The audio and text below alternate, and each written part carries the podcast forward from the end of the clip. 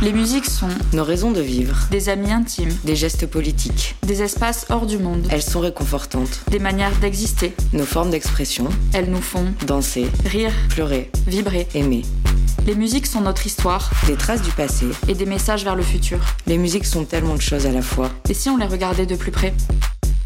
Je suis Margot. Je suis Camille. On a imaginé un moment à nous et à vous. Un terrain d'échange et de partage. Pour les actrices de la musique. Celles qui la font. Celles qui l'écoutent. Celles qui l'analysent. Et tous celles qui y trouvent un intérêt. Bienvenue dans Girls Don't Cry. Le podcast qui regarde les musiques. Est-ce que vous aussi, vous avez une playlist spéciale des primes? Un morceau qui vous a permis de survivre à une période de votre vie? Ça vous est déjà arrivé de pleurer de joie pendant un concert? Vous demandez ce que c'est la vie d'artiste, comment y elles se sentent et comment on prend soin de soi tout en courant après le succès? Aujourd'hui, dans Girls Don't Cry podcast, nous recevons Frida et Suzanne Combo. La première est musicienne et travaille l'empowerment par le chant. La seconde est également artiste et cofondatrice de la Guilde des artistes de la musique et du collectif Cura, qui travaille sur la santé mentale des artistes. Avec elle, nous avons décortiqué les liens entre musique et santé mentale.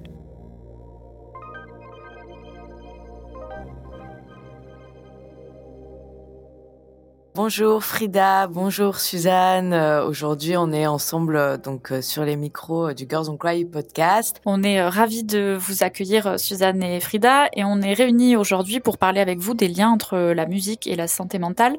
Pour commencer, je voudrais vous partager les fruits de ma petite recherche personnelle dans laquelle j'ai découvert que parmi les 10 playlists les plus écoutées sur Spotify, on trouve Totally Stress Free, Relax and Unwind, Wake Up Happy ou Broken Heart. On voit qu'au-delà des esthétiques musicales, on trie la musique en fonction de l'émotion qu'elle nous accompagne à ressentir ou euh, de l'état mental dans lequel on veut plonger, que ce soit heureux comme euh, Wake Up Happy ou euh, plus triste avec Cœur brisé. Est-ce que ça vous parle et comment ça marche à votre avis ce lien entre la musique qu'on écoute et notre état psychique? Bah, je pense que le lien entre le fait que la musique, enfin le fait que la musique génère des émotions, c'est quelque chose euh, qu'on sait depuis depuis un moment déjà. Mais le fait qu'aujourd'hui, je pense que plus que jamais, euh, les personnes ont besoin euh, d'espace et ont besoin de remèdes accessibles. Euh, qui soient qu'elles soient ces personnes qu'elles soient artistes ou non d'ailleurs je pense qu'on est dans une société où la santé mentale est rentrée un tout petit peu dans le domaine du mainstream et de la pop culture et euh, où on incite aussi les personnes à prendre soin de soin d'elles euh, dans euh, par elles-mêmes en fait. C'est une dynamique un peu individuelle et justement on a besoin d'initiatives plus collectives parce qu'on n'a pas on n'a pas forcément apporté ça euh, sur nous toujours en fait mais euh, du coup, moi, c'est juste que quand je vois ça, je me fais juste le constat qu'en ce moment, tout le monde essaye par ses propres moyens de s'en sortir et euh, de retrouver des espaces euh, euh, bah, de détente, de relaxation, parce que l'environnement, que ce soit voilà l'état du monde dans lequel il est, le fait qu'on fasse émerger toutes les luttes, mais on voit pas encore émerger beaucoup de solutions, tout ça, ça crée énormément d'anxiété.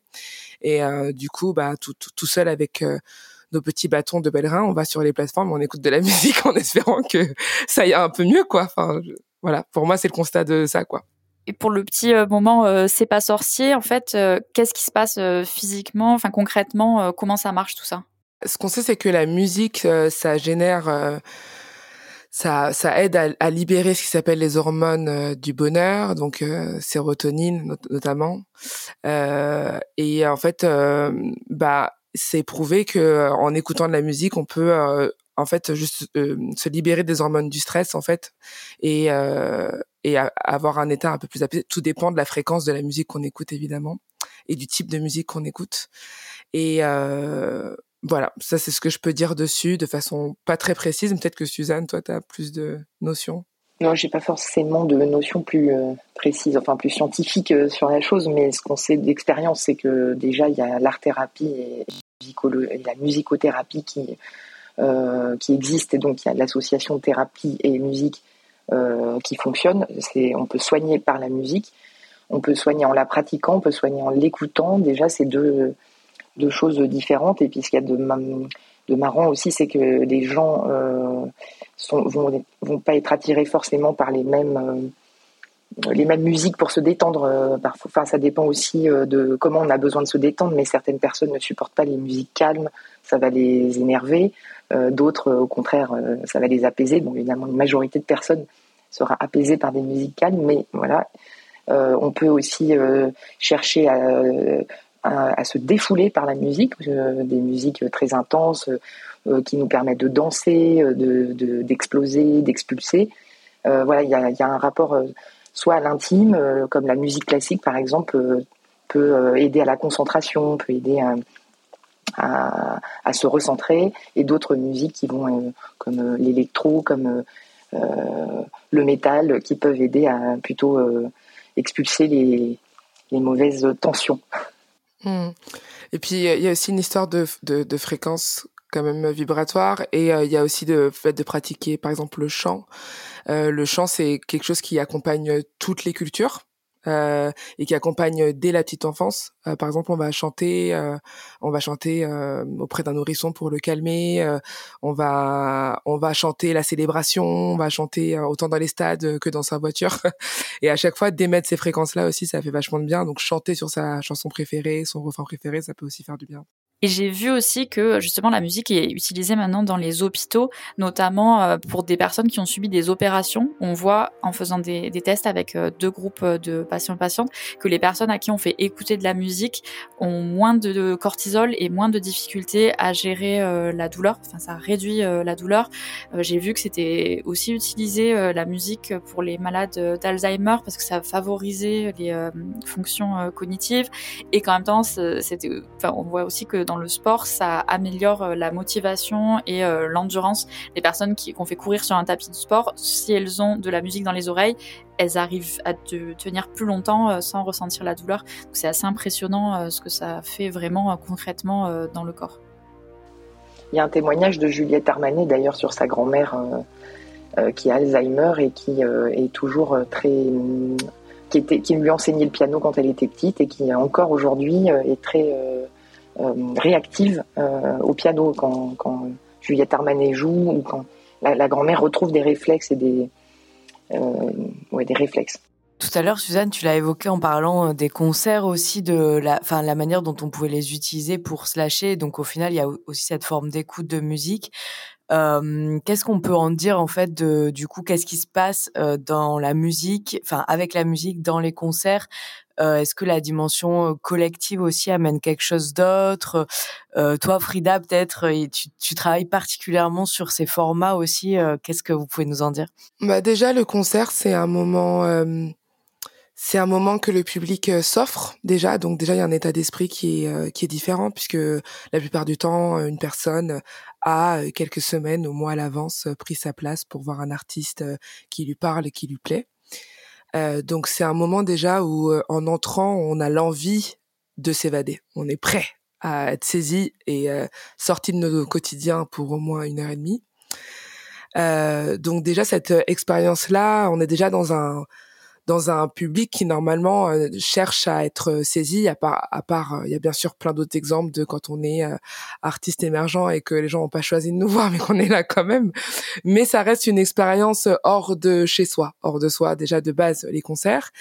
Et puis après, il y a cette espèce de de lien collectif qui se fait sur quelque chose de si subjectif qu'une musique qu'on écoute et qui nous parle un peu sur le moment, un rythme qui va nous faire tout de suite danser, un artiste, une voix qui nous touche. C'est des choses où on sait pas trop qui est notre voisin, notre voisine de concert, mais on sait qu'on est en train de vivre et traverser la même chose. Euh, et que c'est d'ailleurs c'est drôle en tant qu'artiste. Euh, tu sans doute Suzanne de voir les que tout le monde n'a pas la même expressivité aussi euh, face à face à un artiste euh, qui joue quelque chose. Et euh, je pense que voilà, on a vu euh, lors du confinement les concerts. c'est un endroit essentiel en fait. C'est un endroit essentiel pour bah justement pour expérimenter cette liesse un peu collective de euh, on est là pour euh, pour kiffer quelque chose euh, sur lesquels on on pourrait même pas expliquer. C'est très dur d'expliquer pourquoi on aime une musique à part si on est musicologue ou, ou, musicien ou musicienne et qu'on adore parler de ça.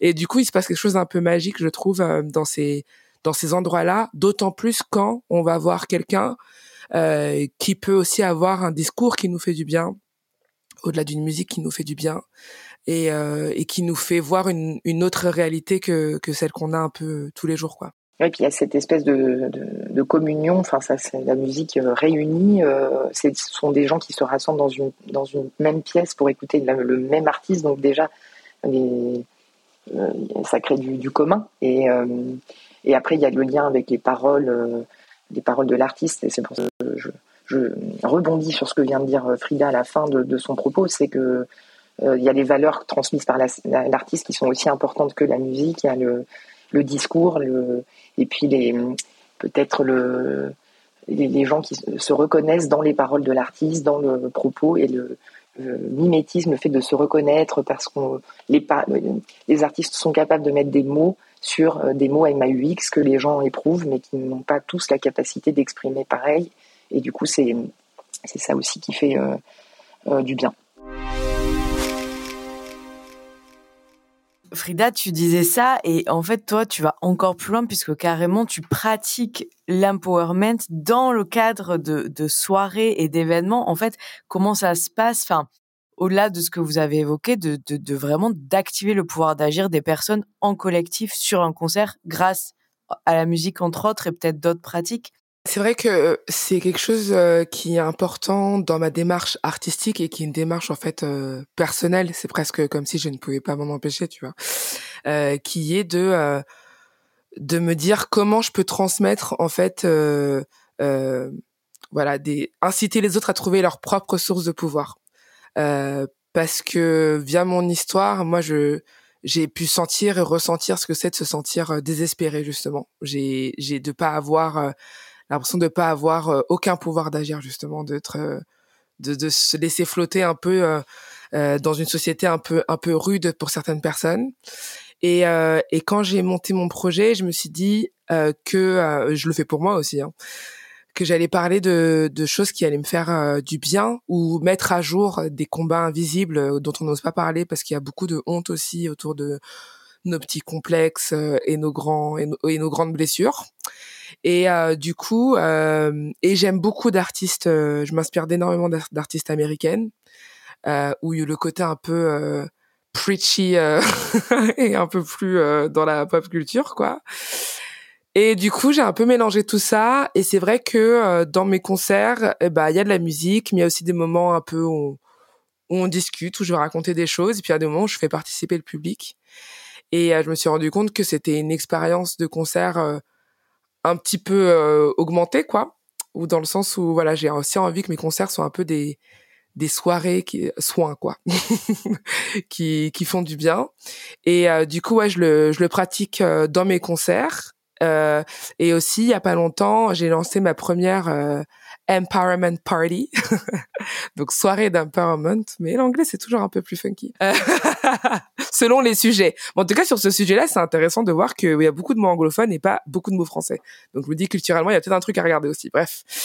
Et du coup, l'idée de la soirée, c'était d'avoir différents moments euh, qui permettent aux gens de voilà de de se lâcher un bon coup et de mettre à jour voilà tout d'enlever toute la honte autour de ces, ces combats invisibles, de, de se permettre d'être vulnérable le temps d'une soirée.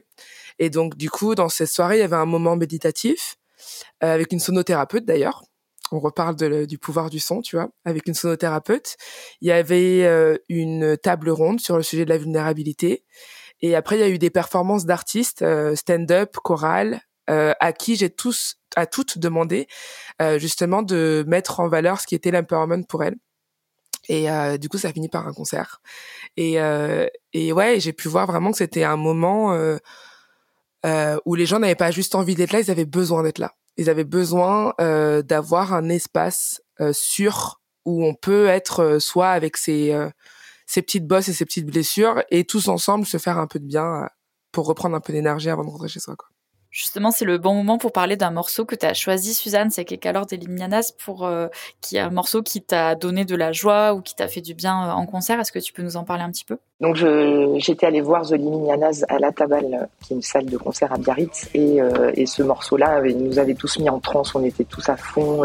C'était un des premiers concerts après, enfin, de, des reprises après confinement, après les confinements successifs. On était 800 dans la salle, on s'était pas vu comme ça depuis depuis de longs mois et je pense qu'il y avait cette, euh, euh bah, concordance des facteurs qui faisait qu'on était à donf et c'est un morceau euh, très joyeux, assez drôle, avec voilà quand même quand on connaît très peu d'espagnol, on comprend parfaitement les paroles. Et voilà, je vous laisse profiter de ce morceau.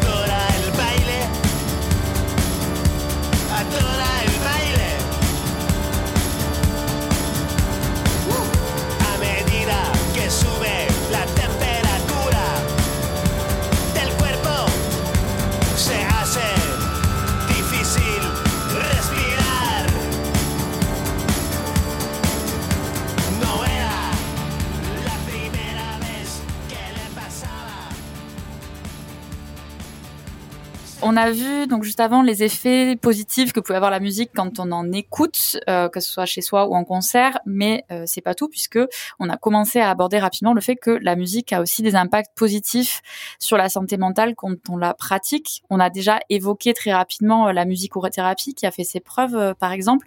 Qu'est-ce que ça produit en fait la pratique d'un instrument ou le chant? Déjà, pour chanter, il faut adapter sa façon de respirer. Et donc déjà, on respire plus profondément. Euh, et donc on réoxygène euh, tout simplement son cerveau par le chant.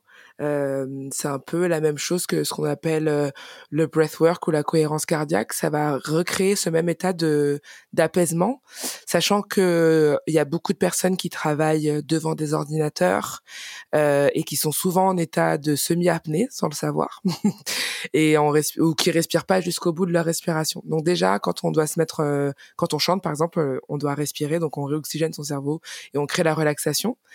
Il y a aussi le fait que voilà comme euh, je disais plus tôt, ça ça libère les hormones dites du plaisir ou du bonheur, euh, la sérotonine notamment, mais aussi euh, la dopamine parce que c'est une forme de récompense aussi de s'offrir ce moment de chant et de dépassement.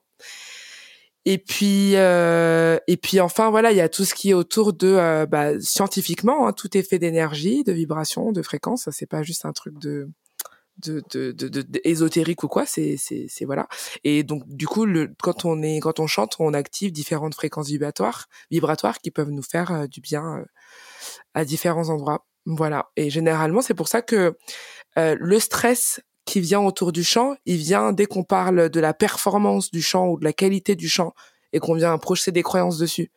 Mais euh, souvent, on va chanter, euh, euh, bah voilà, sous sa douche, euh, dans sa voiture, euh, tous les moments, quand on regarde bien culturellement, tous les moments de célébration, les moments rituels, les moments même officiels, investiture d'un président, il y a toujours quelqu'un qui chante à un moment donné. parce qu'il y a vraiment ce côté rassemblant en fait dans dans la discipline. C'est une autre façon de s'exprimer en fait. Et pour compléter peut-être avec la, la, relation à l'instrument, euh, parce que euh, moi je suis complètement d'accord avec tout ce que vient de dire Frida sur le, le chant, mais sur l'instrument, il y a quelque chose aussi un peu euh, de méditatif. On est très concentré sur ce qu'on fait. On doit, ça fait appel à la mémoire, la mémorisation, et en fait aussi chaque note qu'on joue procure à celui qui les joue une émotion, euh, puisqu'on sait, on est, on, devient interprète de, ce qu'on joue, donc on est dans le dans la communion entre euh, l'harmonie et la mélodie et ce qu'elle procure comme type d'émotion. Donc si c'est euh, par exemple, je prends le piano comme exemple, euh, on a des indications de nuances. Si c'est un, pianissimo, c'est très feutré, c'est très doux. Ça peut être très mélancolique, un peu comme un nocturne de Chopin, ou tout d'un coup, ça peut être très puissant, comme un morceau de Beethoven, avec beaucoup de romantisme et de passion. Et ça, c'est, ça fait vachement bien celui qui, qui, les joue. Et il va y mettre aussi de ses propres émotions dans la façon de jouer ces, mélodies. Il va accentuer l'effet émotionnel qui est déjà induit par la mélodie. Et euh, justement, euh, Frida, toi, tu t'as décidé en fait un peu, hum, un peu à la croisée des pratiques parce que du coup, dans ce dont on va parler, ton morceau, euh, il y a la musique, mais il y a aussi une réappropriation, ben, enfin, des choses aussi par l'image, puisque le clip que tu as auto-réalisé euh, voilà, euh, te, te met en situation. Enfin, en fait, c'est mieux que tu nous en parles, mais du coup, voilà, tu as décidé, toi, de faire une cover de Work It de Missy Elliott. Alors, j'ai décidé de faire cette cover, bon déjà parce que j'adore ce morceau, je pense que c'est quand même la base on veut faire une reprise.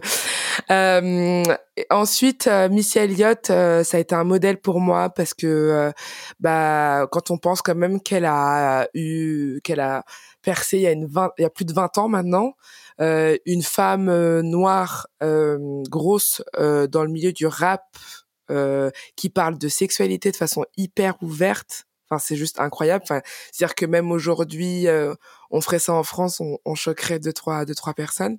Donc c'est dire que c'est une avant-gardiste et surtout elle se présentait, elle se présente toujours, mais d'une façon qui était non dans les standard de la féminité. Elle a toujours des looks euh, incroyables euh, qui étaient pas là pour la rendre glamour ou sexy, mais juste euh, être une personne.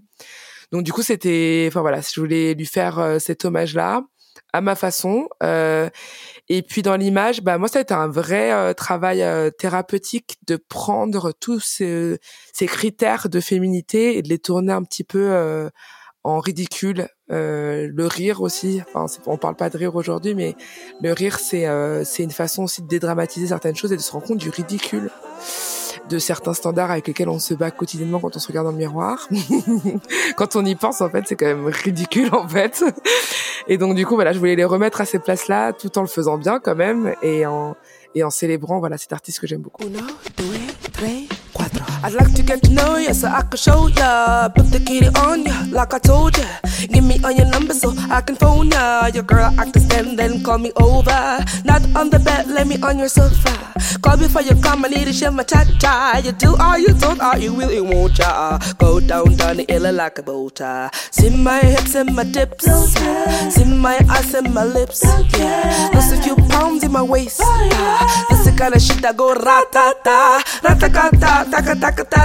Sex me so good, I say blah blah blah. Say work it, I need a glass of water. Boy, oh boy, it's good to know ya. Is it worth it? Let me work it. I put my thing down, flip and reverse it, yeah. Uh huh. If you got a bigger, let me search it. Find out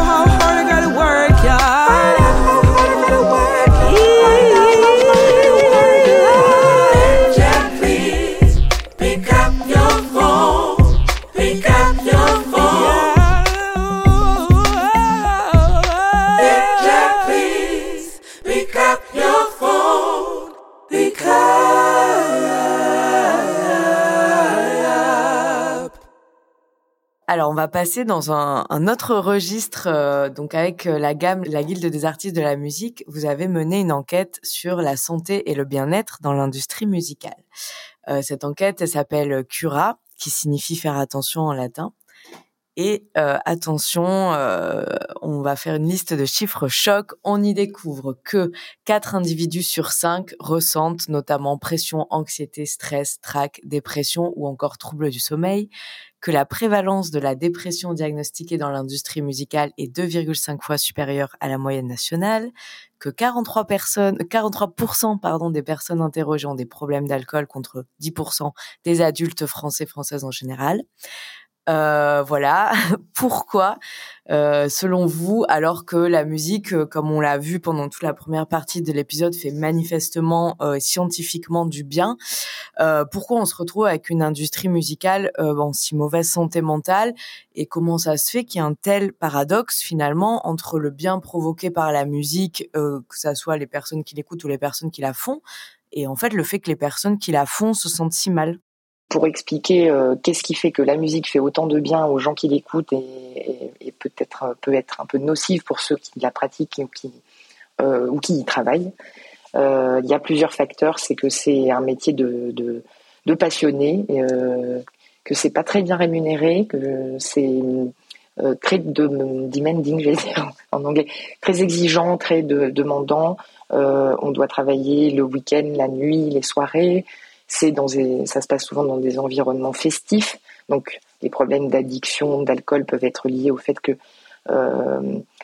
sur, il y a de l'alcool sur les lieux de travail, puisqu'en fait, c'est quand même, ce sont les salles de concert sont des lieux de travail pour les artistes et pour les l'entourage professionnel des artistes. Et pour autant, il y a une forme de euh, de, de, il y a le, il y a la fête au bout du couloir, hein, toujours. euh, il y a aussi que c'est beaucoup de pression. Les artistes, quand même, aujourd'hui, c'est le métier a beaucoup changé dans le sens où on doit exercer euh, plus, plus de cinq métiers en même temps. On n'est pas maintenant censé maîtriser seulement son instrument ou sa voix. On doit aussi maîtriser euh, la gestion des réseaux sociaux, la distribution digitale, le marketing. On doit être très très présent, répondre à tous les messages sur tous les réseaux sociaux, créer beaucoup de contenu vidéo pour les alimenter et nourrir les comptes Instagram, les comptes TikTok. Et ça, c'est ça joue énormément sur la sensation de, burn-out que peuvent ressentir des artistes et qui sont de plus en plus nombreux à, en parler ou à en souffrir, euh, à commencer par un Stromae qui a pu en pâtir. Enfin, il n'y a, pas que lui. Et il y a vraiment euh, donc tout ça, c'est une agrégation de facteurs qui fait que euh, il y a une précarité dans le métier, mais comme on est passionné, on le fait à fond et on, on dans le surmenage, on est vite dans l'anxiété qui peut être liée à la pression du résultat, mais aussi au trac et ou simplement à une charge mentale énorme pour les artistes.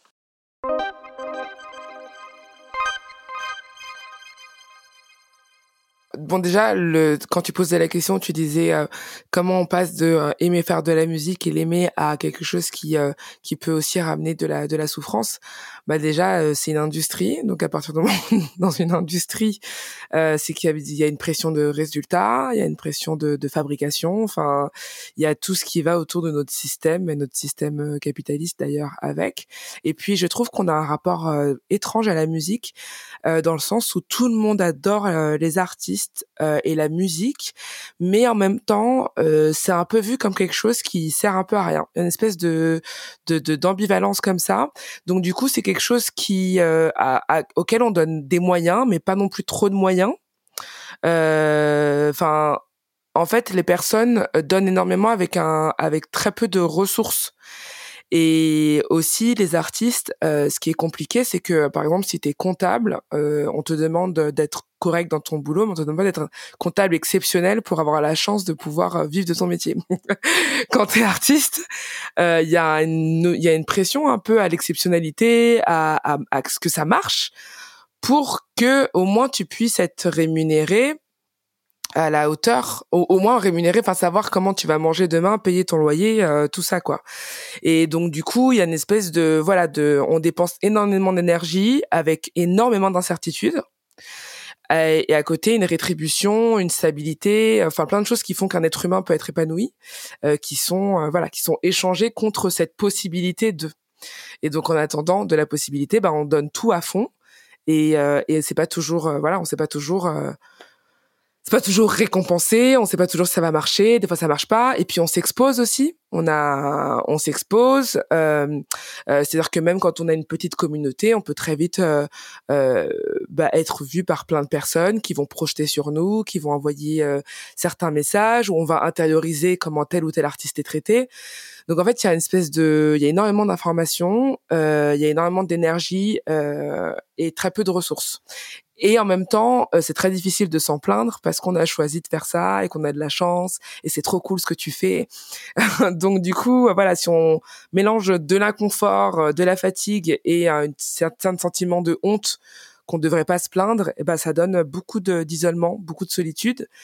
Et ce qui fait qu'on va aller se pencher vers des euh, doudous euh, version adulte, c'est-à-dire euh, de l'alcool, de la drogue, enfin n'importe quelle chose qui va un peu apaiser ce tourment intérieur, quoi. Même j'ai l'impression qu'il y a quelque chose de l'ordre de la dépersonnalisation presque des artistes. Enfin, en fait, là, la manière dont tu l'as décrit, c'est, on, dirait qu'on oublie totalement, en fait, qu'il y a des personnes derrière avec des sentiments, des émotions, et que les artistes deviennent des sortes d'objets de désir, objets de bien-être. Euh, ben, comme tu as dit, il y a peu d'empathie aussi face à la personne du fait qu'elle ait atteint euh, son but, que c'est censé être génial, etc. Et enfin, je pense par exemple à l'exemple d'Avicii euh, dont, on avait parlé, enfin dont tu pourras nous parler, Suzanne, ce paradoxe avec euh, le fait d'être, ben, enfin voilà, trigger warning, suicide, mais d'avoir des problèmes de santé mentale très forts et en fait de monter sur des scènes et d'être acclamé par des dizaines de milliers de personnes euh, envers et contre tout ce que la personne est en train de vivre, quoi. Oui, non, c'est vrai que les artistes ont, on a l'impression qu'ils nous appartiennent et qu'on peut les arrêter à tout moment dans la rue alors qu'ils sont en, jogging en train d'aller acheter un croissant et qu'ils sont pas réveillés. Et, il faudrait qu'on soit euh, en permanence disponible, voilà, parce qu'on est des, artistes, enfin bon là je parle des artistes qui ont une forte notoriété quand même, ceux qu'on reconnaît dans la rue. c'est-à-dire qu'il y a, y a, le, succès peut, peut faire peut être difficile à gérer, de même que l'échec peut être très difficile à gérer. C'est deux choses différentes. Mais que le succès soit difficile à gérer, c'est difficile à entendre pour le commun des, gens, euh, parce qu'effectivement, on a l'image des paillettes et de la belle vie, de euh, quelqu'un qui gagne bien sa vie, qui est célèbre, et célèbre, c'est un Graal. Et en fait, non, la célébrité peut être vraiment une punition aussi pour, euh, pour la santé mentale d'une personne. Il faut être très, très bien entouré, très solide, très solide. et pourtant, chez les artistes, il y a quand même beaucoup qui ont une grande sensibilité, une hypersensibilité.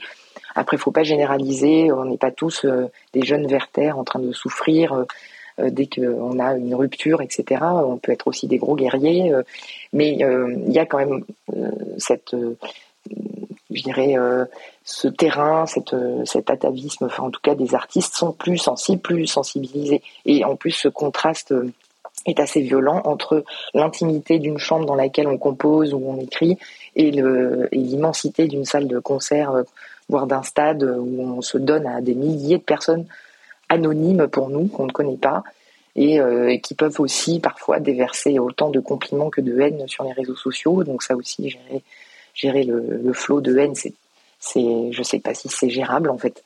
C'est très très compliqué. Enfin, même si euh, on peut s'en foutre, non, on s'en fout jamais. Ça nous atteint forcément, qui, qui, qui qu'on soit.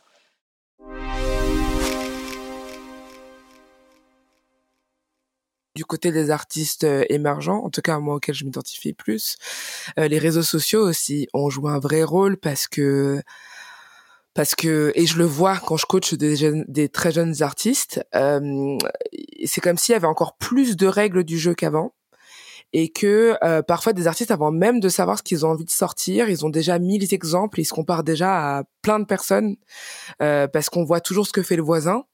Euh, et on s'imagine toujours que la vie du voisin euh, est mieux que la nôtre, que tel artiste a telle chose et tout ça.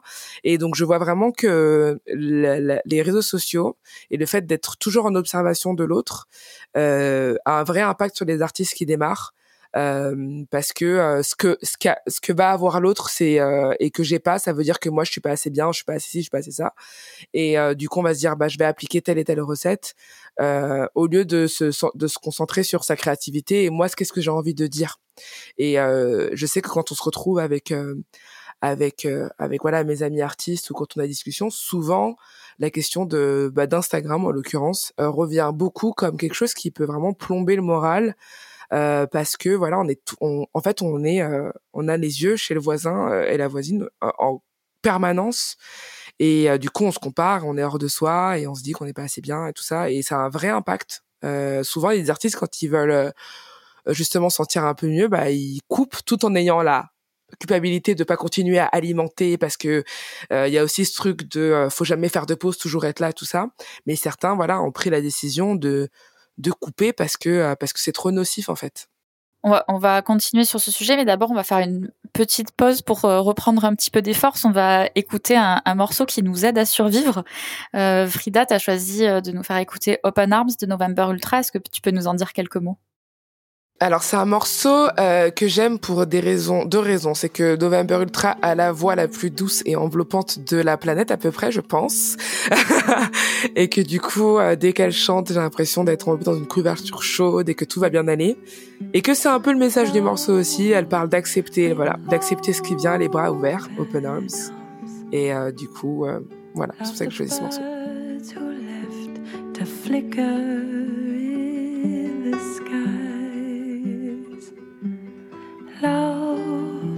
With open eyes, but feel it in your chest.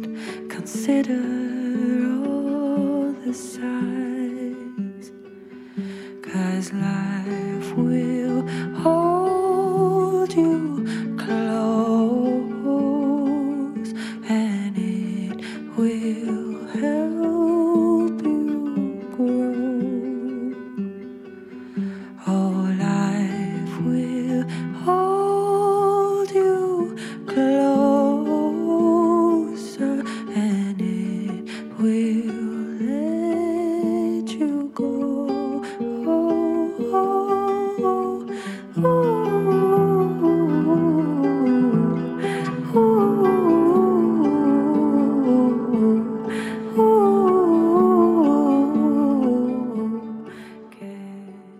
Quand on parle des artistes, on les assimile souvent à l'image de la star, euh, des tournées grand luxe avec des exigences improbables, par exemple.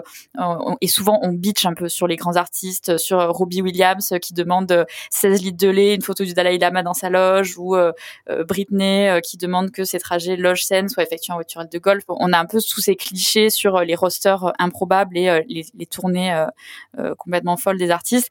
On sait qu'en France, 1% des artistes auteurs touchent un cinquième de l'ensemble des revenus artistiques. En 2022, le cachet minimal pour une représentation, c'est 92 euros. Euh, donc, qu'est-ce qui se passe? Qu'est-ce que c'est vraiment les conditions matérielles euh, de la majorité des artistes qui sont euh, dans l'émergence? Dans, dans quelles conditions idéales dans des conditions précaires. hein. c'est vrai qu'il y a déjà le, le, le streaming ne rémunère peut-être que 1% des artistes qui sont disponibles sur la plateforme, ne rémunère correctement, parce qu'après c'est vraiment on est dans une toujours dans une économie de pièces jaunes pour les artistes, malgré les, chiffres que revendique le SNEP, qui est le syndicat des majors. Les majors, elles, euh, s'en sortent, mutualisent, etc. Mais à l'échelle individuelle de l'artiste, c'est quand même toujours catastrophique au niveau des revenus. Et du coup, effectivement, y a on se déporte un peu plus sur les tournées, mais les tournées sont très compliquées à monter. Euh, euh, il y a une grosse concentration dans le spectacle vivant au niveau des acteurs euh, qui produisent et, les affiches. Les affiches se ressemblent un peu entre les festivals. Il y a moins de prise de risque, donc euh, il y a moins de. Et puis en, plus, on pâtit des, effets boomerang du Covid qui ont complètement empêché la découverte des nouveaux artistes, mais qui n'arrivent toujours pas à émerger, qui ont parfois euh, dû jeter à, la poubelle un, premier album ou un premier EP. Ou c'est très compliqué. Et et, les, et puis bon, après il y a la crise aussi, l'inflation qui fait que le panier du ménage pour, le, pour la culture il s'est drastiquement réduit. Donc on va favoriser des artistes beaucoup plus connus. Même les spectateurs se déportaient eux aussi vers des, des concerts qui moins risqués, en tout cas pour eux, la découverte c'est toujours plus risqué, etc.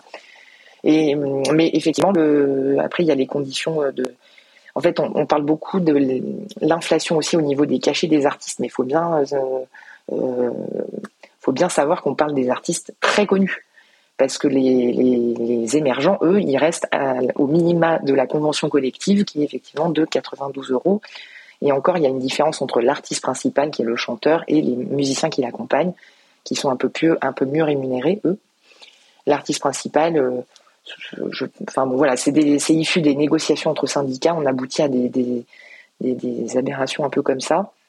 Donc oui, le, le cachet, c'est pas ça qui fait vivre l'artiste. Ce qui fait vivre l'artiste, c'est de, d'être dans le régime de l'intermittence. C'est que Pôle Emploi puisse compléter euh, ses, cachets. Et, après, c'est le droit d'auteur euh, si il est aussi auteur-compositeur. Mais c'est toujours des, des économies de pièces jaunes euh, mis bout à bout. Tous ces différents revenus ne représentent pas forcément quelque chose de suffisant pour vivre. Et c'est pour ça que beaucoup d'artistes sont aussi dans la pluriactivité, multiplient. par exemple, ils peuvent aller dans l'enseignement artistique, ils peuvent aller dans le coaching, ils peuvent être aussi travailler dans la restauration. c'est c'est difficile de pour une grande majorité d'artistes émergents ou même en accident de carrière, par exemple, c'est très difficile de, de survivre financièrement. Et euh, peut-être, euh, est-ce qu'on peut dire deux mots aussi de, des conditions de, de vie et de tournée, par exemple? C'est vrai qu'on s'imagine euh, le grand luxe, des jets privés et des loges immenses, mais à quoi ça ressemble vraiment le, le, quotidien de travail et de vie des artistes majoritaires, c'est-à-dire les artistes émergents, enfin les, ouais, la plupart des artistes Il y en a très peu, il y a très peu qui ont les moyens d'un tourbus, ou même, mais bon donc en général, on prend le train ou on loue une camionnette et puis on fait des kilomètres et des kilomètres. Parfois, les dates en plus ne correspondent pas géographiquement, donc il faut parfois être à Brest le jeudi et à Marseille le vendredi. Euh, donc il y, a aussi des phénomènes. Enfin, c'est très fatigant.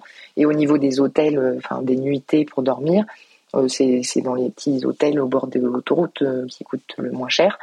Donc on est on, on n'est pas dans un environnement très cocon et, les loges, on met pas de photos de Dalai Lama, on emmène ce qu'on peut emmener, mais euh, on n'a pas, euh, oui, on n'a pas une, grosse, enfin, on n'a pas de mallette remplie de petits accessoires qui vont habiller euh, notre loge comme si on était chez nous. D'ailleurs, les loges, on les partage avec tout le monde. On n'a pas forcément d'intimité. C'est un problème aussi pour les artistes femmes qui parfois n'ont pas de, sont pas séparés des hommes. En tout cas, voilà. C'est un peu froid et quel impact ça peut avoir, ça, sur euh, la santé euh, mentale et peut-être la santé physique aussi des artistes, de, travailler dans ces conditions? Bah, En fait, l'impact euh, sur, sur la santé physique et mentale, d'ailleurs, qu'on sépare parfois voilà. Bah déjà c'est que si t'es pas une championne du sommeil va t'endormir dans un lit différent trois fois dans la semaine déjà donc déjà la récupération, euh, c'est un petit peu compliqué de pouvoir récupérer euh, dans ces conditions-là, de pouvoir faire des nuits de sommeil complètes, ce qui peut avoir un impact direct sur nos performances et sur la voix, notamment la voix, elle est vachement impactée par euh, les histoires de sommeil ou pas. Et encore, je parle des artistes qui ont envie de faire un peu attention à leur santé, ce qui n'est pas le cas de tout le monde.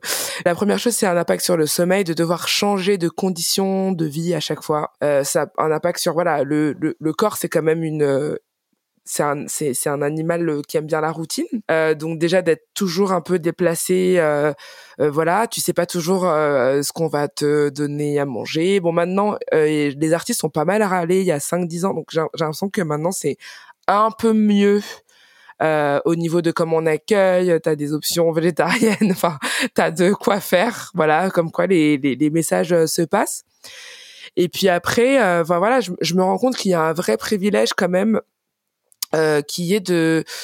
Euh, voilà, par exemple, moi je sais que je fais vachement attention à ma santé et à ma santé mentale parce que j'ai aussi les moyens, parce que j'ai une autre activité à côté, que j'ai su monter parce que j'ai une formation d'école de commerce avant. Mais je dis pas qu'on sait pas monter une formation, voilà.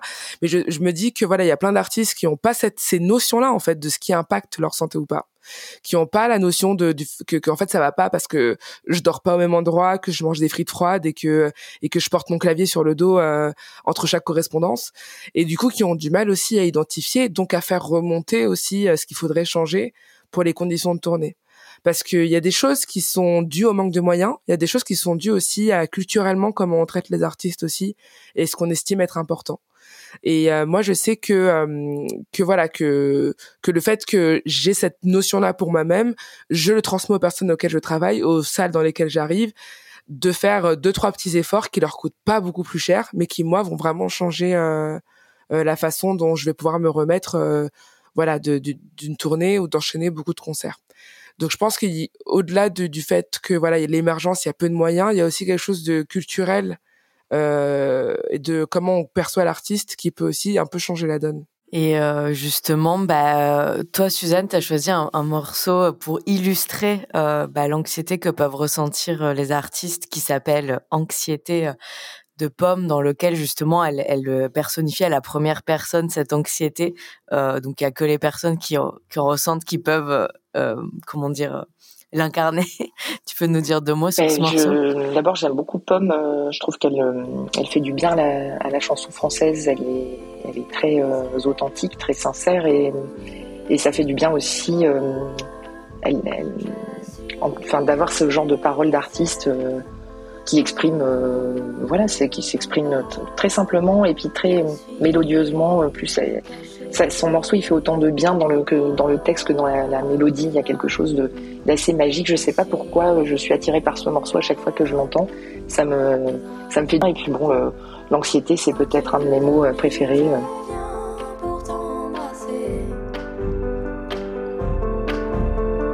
Si tu veux courir,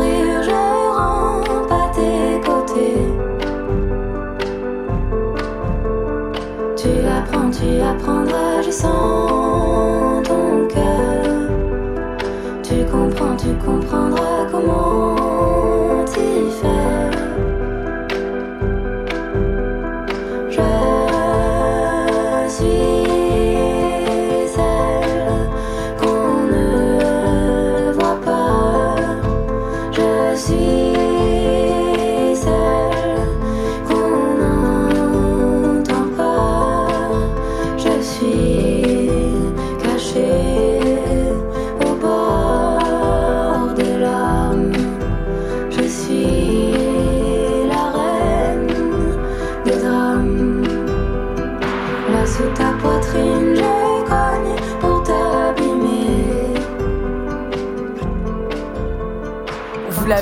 En fait, ce, enfin voilà, les, difficultés à exercer en fait le métier d'artiste, le, le enfin les difficultés à joindre les deux bouts, etc.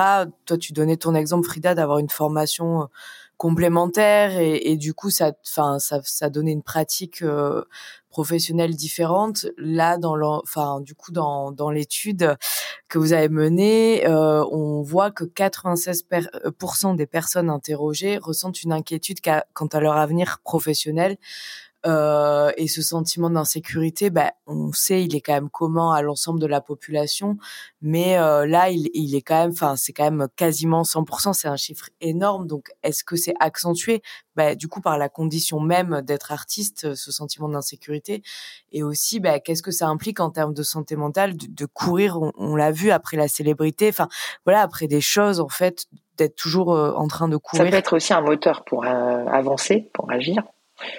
Euh, pour certains, mais c'est sûr que c'est aussi ça la précarité, elle n'est pas que financière, elle est aussi euh, liée à, à sa profession de, sans lendemain. Est-ce qu'il y aura un lendemain pour moi? Est-ce qu'il y aura un lendemain euh, pour mon projet artistique? Et parfois on y met tellement de, cœur et d'énergie. Aussi, il faut faut toujours savoir se, se, poser la question à un moment donné de, de faire la différence entre ténacité et, et obstination parce que si euh, c'est pas évident de, euh, reconnaître est-ce que c'est parce que je n'ai pas de talent que je n'y arrive pas ou est-ce que c'est euh, parce que je n'ai pas fait tout ce qu'il fallait faire et donc je peux encore j'ai encore de la ressource et je peux encore me battre et je peux encore activer des choses.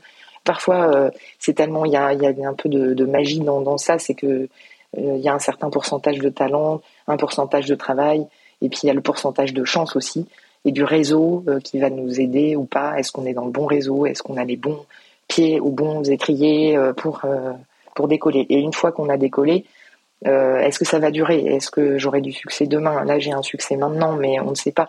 D'ailleurs, Pomme en parle. Ça a été, enfin, tous les artistes ont ce, ce syndrome de la page blanche avant d'activer son deuxième album. cette un peu cette paralysie comme ça après avoir vécu dans la frénésie de la promotion de l'album précédent qui a plutôt bien été accueilli. Et tout d'un coup, on se retrouve face à soi, à soi-même, et comment, comment on envisage les choses. sait, je pense qu'on est, personne n'est épargné par ces questions. Faut se battre. Là, de façon globale, euh, on est euh, toutes et toutes, euh, tous et toutes dans une, dans un environnement contextuel là qui est quand même très anxiogène. Donc en résultante, on peut que être anxieux et anxieuse en fait. enfin, je veux dire, c'est bien beau les, les de, de, de, claquer euh, de la thune en thérapie et les initiatives individuelles, elles sont, elles ont, elles font leurs preuves. Hein. Mais c'est vrai qu'aujourd'hui, il y a un contexte où on peut que être anxieux et anxieuse. Euh, voilà. Et quand on est artiste, euh, on vit tout un peu plus fort. euh, parce que nos moments incroyables sont des moments que peu de personnes vont vivre dans la vie euh, que d'être dans un endroit avec 500 personnes euh, qui te regardent et qui t'acclament. et euh, tu peux vivre ça tout en sachant que tu as découvert et que tu sais pas comment tu vas payer ton loyer. Il y a une espèce de d'ambivalence un peu euh, dans l'expérience que c'est d'être un artiste qui et, d'instabilité qui fait que c'est très dur de Enfin, si t'es pas une personne qui est très centrée et qui est bien entourée, comme disait Suzanne tout à l'heure, ça peut être très dur de vivre tout ce, ce va-et-vient d'émotions et d'expériences très différentes et très fortes. Euh, ne serait-ce que rentrer dans une dans sa chambre d'hôtel le soir après avoir euh, communié avec euh, des centaines de personnes, c'est toujours des expériences très bizarres. Donc voilà, quand on répète tout ça plus tous les syndromes qu'elle a pu expliquer, je pense que c'est pour ça aussi que voilà, ça peut retentir encore plus fort chez les personnes qui sont dans, dans l'industrie créative quoi. Euh, quand on parle de santé mentale, il y a un sujet qui est difficile aussi à éviter, c'est euh, celui des violences. Euh, pas toujours pour citer l'enquête euh, que vous avez menée avec Cura, euh, on, on, y apprend que 49% donc des personnes interrogées disent avoir déjà été victimes de discrimination, 36% de harcèlement moral et 15% de harcèlement sexuel.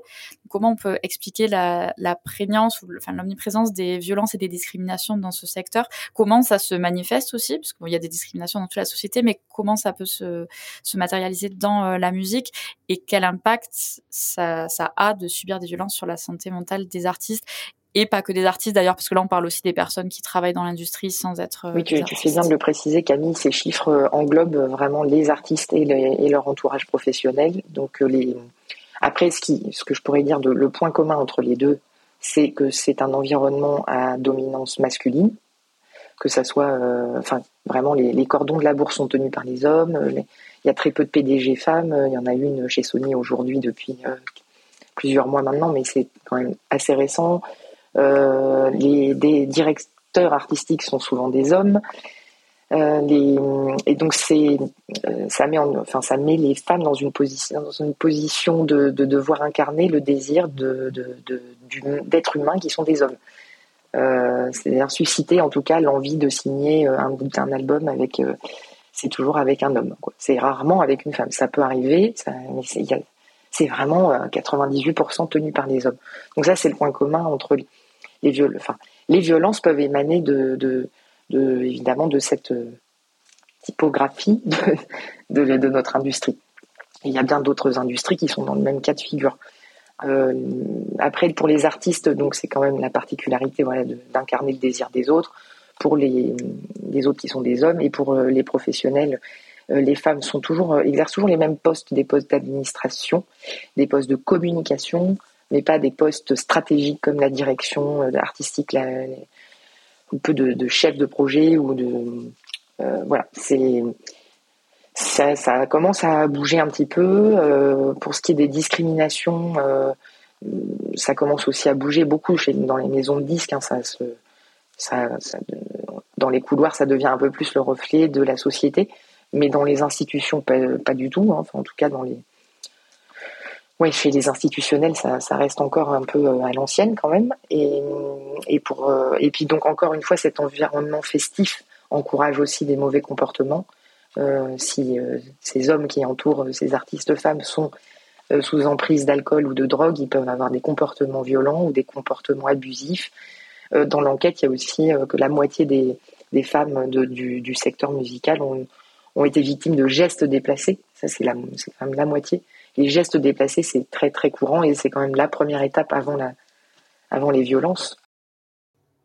Et puis des gestes déplacés, euh, on appelle ça une agression sexuelle. Euh, c'est pas, c'est, on, on, minimise aussi en disant geste déplacé, mais c'est c'est, c'est déjà des violences. Bah oui, c'est, c'est des atteintes à l'intimité de physique et à l'intégrité physique de la personne.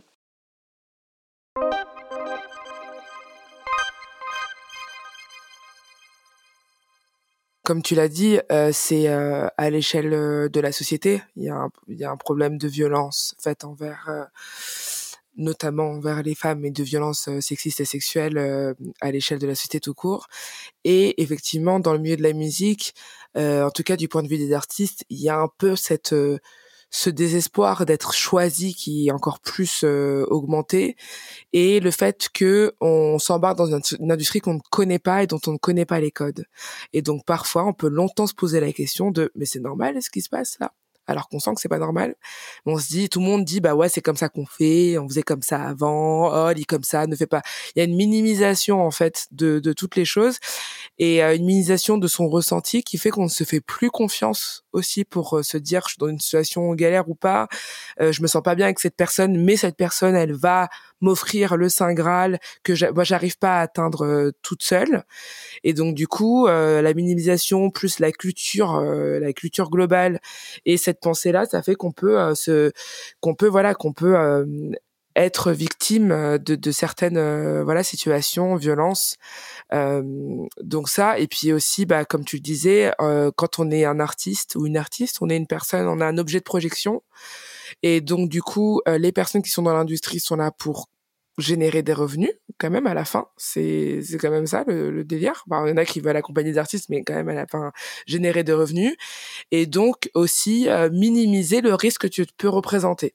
Et donc on est quand même encore sur un modèle patriarcat où plus euh, t'es dans les en tout cas pour euh, les femmes ou les personnes sont comme femmes plus t'es dans la norme entre guillemets euh, plus tu vas représenter euh, une chance de succès beaucoup plus euh, voilà plus une autoroute quoi.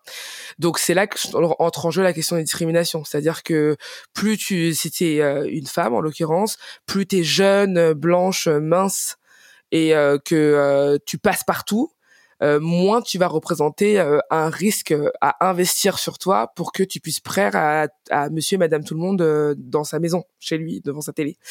Et donc du coup, là en ce moment, il y a une mode, enfin les militants, les personnes militantes ont réussi à faire remonter le sujet et il y a des choses qui sont devenues des, des effets de mode qui fait qu'on peut être recherché parce qu'on représente l'altérité ce qui est une chance et en même temps euh, ce qui peut être euh, un, une malchance parce qu'on peut être un peu tokenisé, donc utilisé un peu comme objet, ou bah là, là c'est la mode, euh, j'ai parlé très vulgairement, mais là c'est la mode des personnes LGBT, donc je vais prendre, j'ouvre mon sac, je prends la personne qui a le plus d'abonnés, ou qui machin, et voilà. Et donc du coup ça peut être euh, euh, très bien d'avoir accès à ces endroits et en même temps ça peut être une vraie descente aux enfers de te rendre compte qu'on a servi parce qu'on était un effet de mode à un moment et que après on sert plus parce que en fait euh, voilà c'est plus c'est plus la mode d'être qui l'on est quoi.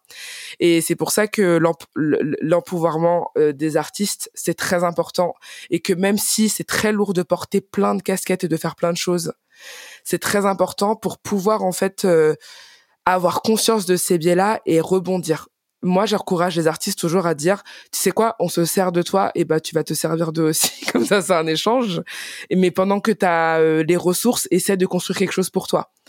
Et je sais que tout le monde n'a pas accès à ça, mais c'est très important, voilà, d'avoir euh, d'avoir un peu conscience de ce qui joue à l'échelle sociétale pour euh, pour pas se retrouver jeté comme une vieille chaussette et avec son identité quoi, parce que ça peut être très violent. Frida, pour, euh, pour nous voilà, illustrer euh, la, la santé mentale euh, en musique, tu as choisi un morceau de Solange qui s'appelle Cranes in the Sky.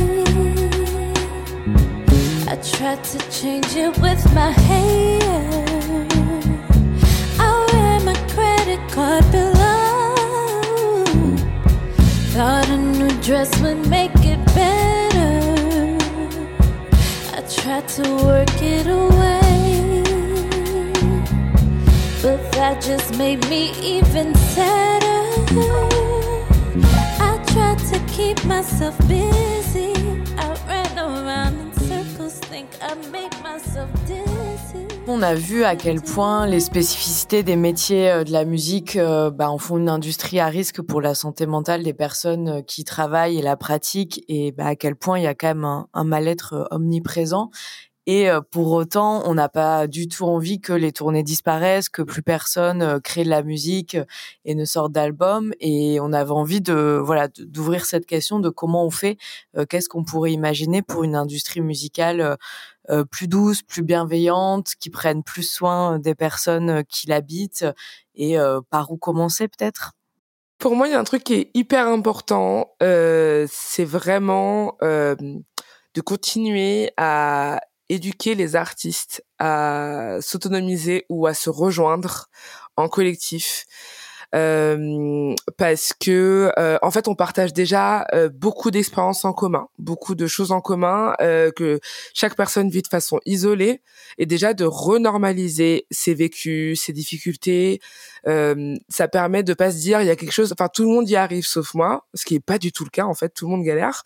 Donc déjà ça ça fait du bien dans le quotidien d'avoir un peu ce qui s'appelle un, un support système, un système de, de soutien pour les artistes pour lutter contre ces sentiments d'isolement.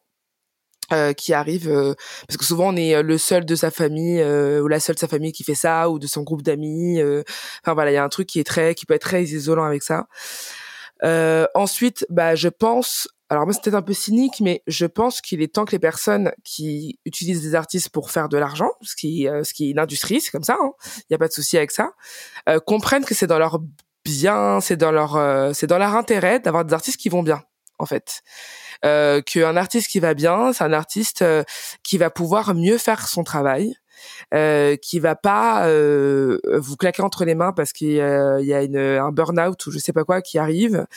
Euh, c'est un artiste qui va pouvoir euh, créer plus de choses, qui va avoir du temps de s'inspirer de ce qui se passe dans la vie pour faire des morceaux qui parlent aux gens en fait, c'est de comprendre que c'est voilà, c'est comme euh, en ce moment dans, enfin moi j'interviens beaucoup dans des entreprises qui font des séminaires autour du bien-être et tout ça. Bon, c'est plus ou moins hypocrite, mais la l'envie derrière, euh, c'est quand même que les personnes aillent mieux parce que des personnes qui vont mieux bah, performent mieux. Voilà. Donc si euh, le point de vue humain et culturel ne suffit pas, le point de vue financier, c'est important de savoir que c'est hyper important euh, d'investir là-dessus. Et puis je pense qu'on en est à un point où de toute façon les gens ils ont plus envie, on n'a plus envie de continuer comme ça. C'est-à-dire que voilà, on est, il y a, y, a, y, a, un même qui dit on n'est pas venu ici pour souffrir, on n'est pas venu ici pour souffrir en fait. Et les artistes ils sont là pour, euh, ils ont envie de raconter des histoires, euh, ils ont envie de, voilà, on a envie de d'être vu pour ce qu'on est, on a envie que les personnes qui nous ressemblent se sentent euh, reconnues. en fait, on a envie de faire plein de choses chouettes mais je pense que les gens ont moins envie de souffrir et ce serait dommage qu'on ait moins de témoignages de notre époque parce qu'on n'a pas su donner des frites chaudes et un lit confortable à des gens qui étaient en tournée et que les gens nous claquent entre les doigts, quoi. Donc, euh, je pense que ça peut être des petits bouts de solution. Je suis totalement d'accord euh, sur la nécessité de, de, rejoindre des collectifs et de partager l'information parce que l'artiste est très isolé et, et, du coup, justement, en, se rapprochant des autres artistes, c'est des artistes les meilleurs conseilleurs en fait pour les artistes parce qu'ils n'ont pas d'intérêt parti, tu vois, ils ont aucun intérêt à fourvoyer euh, l'artiste et à le tromper euh, ou à l'entuber. Euh, non, c'est ils vont avoir un, point de vue de c'est du partage d'expérience et c'est ça qui qui va nous, nous, rendre plus solides et ça fait partie de de l'empowerment pour les artistes justement et de s'informer les uns auprès des autres en fonction de ce qu'ils ont chacun vécu. Et en plus, l'artiste étant isolé, il a plusieurs employeurs s'il est par exemple employé par différentes salles de concert donc c'est beaucoup plus difficile d'intervenir quand on n'est pas dans le cadre d'une entreprise qui a euh, un directeur ou une directrice des ressources humaines euh, qui va être légiféré, euh, régulé, et il y a des process et des protocoles.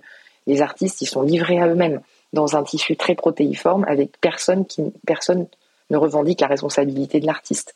Donc l'artiste, il est autonome, donc effectivement, il doit avoir tous les outils pour préserver cette autonomie, préserver son bien-être.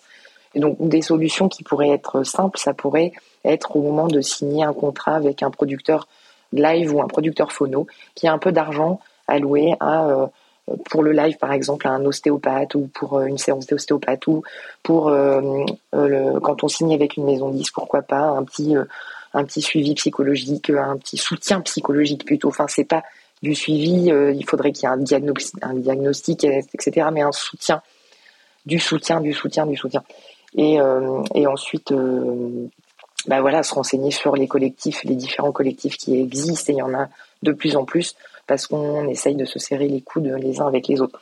Après, euh, l'accès aux soins qui est difficile, les soins sont chers.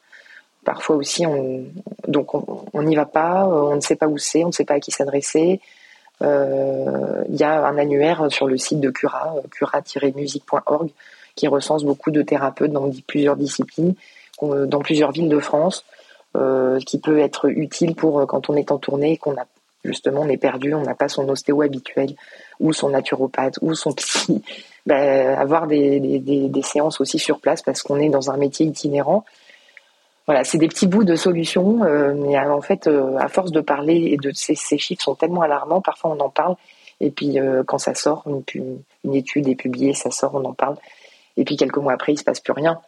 En fait, nous, ce qu'on voudrait, c'est que le sujet ne soit ni plus tabou, et justement, euh, on se faisait la réflexion avec Camille, on parle beaucoup bah, de, soins et de solutions bah, après qu'il y ait euh, des problèmes, et on voyait qu'il y avait quand même un, point commun aussi, à l'arrivée de des problèmes, c'était bah, comme on l'a évoqué, les violences en fait, le fait qu'il y ait des violences présentes, et qu'il faudrait aussi peut-être tout simplement euh, qu'il y ait plus de violence, peut-être il y aurait moins de problèmes de santé mentale, et du coup il y aurait moins besoin de penser à des solutions de soins de l'après la, prévention, c'est aussi peut-être vu tout ce qu'on s'est dit, ralentir les rythmes. Euh, euh, enfin, par exemple, Avicii qui faisait 365 concerts par an, ça ne doit pas aider. Euh, il y, a, aussi dans la manière dont, on, dont l'industrie fonctionne qu'on peut bah, peut-être changer de modèle en fait. Puis après, je pense, ouais, c'est aussi donner enfin que là que enfin je sais que voilà on devrait pas avoir euh, à faire ça nous-mêmes tout le temps mais que enfin moi je pense que le discours que l'artiste peut se repositionner en en, bah, en position de personne qui choisit justement. Pardon j'ai dit ça de façon la moins simple possible mais de, de, de voilà de personne qui choisit euh, choisir prendre le temps de choisir son entourage euh, prendre le temps enfin faire confiance à son instinct aussi euh, je pense que oui, des artistes qui ont des carrières, enfin de toute façon tous les artistes, tous les artistes n'ont pas envie d'avoir une carrière explosive à la Avicii déjà. Il y en a qui veulent juste euh, tourner et faire leur spectacle et tout ça. Donc déjà bien identifier qu'il n'y a pas juste un modèle de carrière déjà en tant qu'artiste et savoir qui sont les personnes, euh, voilà que ce soit bien un choix mutuel, qui sont les personnes qui vont m'aider à euh, avoir la carrière que j'ai envie d'avoir contre moi, euh, mes talents, mes créations et dans quelles conditions.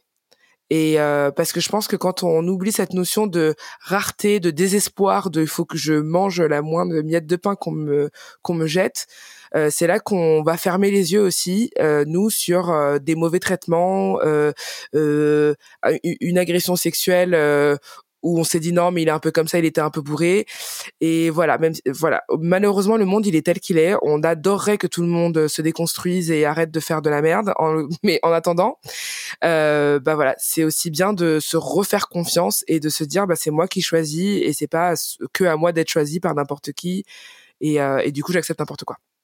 Merci beaucoup pour euh, ces pistes, pour euh, enfin en espérant que la prochaine enquête euh, Cura soit un peu plus positive. On arrive déjà à la fin de nos échanges, le temps a vraiment filé. Merci beaucoup d'avoir été avec nous, Suzanne et Frida. Merci beaucoup pour tous ces échanges et merci à nos auditoristes de nous avoir écoutés. On se quitte en écoutant le morceau Doudou choisi par Suzanne, à écouter pour se faire du bien. C'est The Girls from Ipanema d'Astrud Joao Gilberto et Stan Getz. Graça, ela, menina que vem e que passa, num doce balanço, caminho do mar. Moça do corpo dourado do sol de Ipanema, o seu balançado é mais que um poema, é a coisa mais linda que eu já vi passar. Ah, porque estou tão sozinho? Ah, porque tudo é tão triste? Ah, beleza que existe. A beleza que não é só minha, que também passa sozinha Ah, se ela soubesse que quando ela passa, o mundo sorrindo se enche de graça e fica mais lindo por causa do amor.